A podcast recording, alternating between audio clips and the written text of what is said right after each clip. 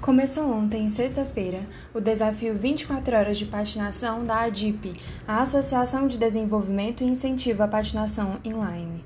A ideia é convidar os patinadores a passarem um dia inteiro na pista, e o campeão ganhará uma diária em um hotel de Brasília com direito a acompanhante.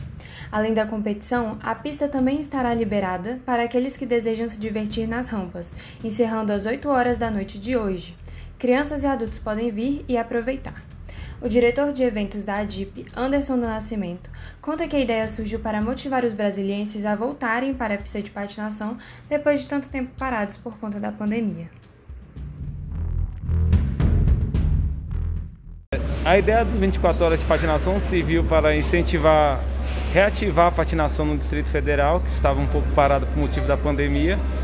E então nós resolvemos fazer o 24 horas com essa premiação e várias outras atividades recreativas para o nosso público estar se aperfeiçoando na patinação, melhorando e se sentindo incentivado. Então começamos ontem às 8 horas da noite e vamos terminar hoje às 8 horas da noite, sendo que o evento ainda continua e teremos várias outras atividades, como, como gincana, passeio nas pistas de street, na vertical e nossa é, roller dance ainda vai continuar funcionando, tocando música até, as 8 horas, até 8 horas da noite.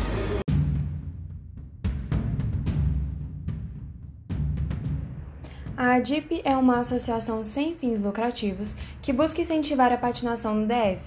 Seu ringue, localizado no estacionamento do Shopping Popular, é aberto de segunda a sábado, das 2 horas da tarde até as 10 da noite e tem pistas de nível iniciante a avançado. Esse evento é para pessoal de todas as idades, temos crianças participando desde ontem, 8 horas da noite. Inclusive tem até o Matheus que está aqui até agora participando e está lá feliz nas rampas, lá andando. Então foi sucesso, foi de todas as idades. Teve do mais novo ao mais velho.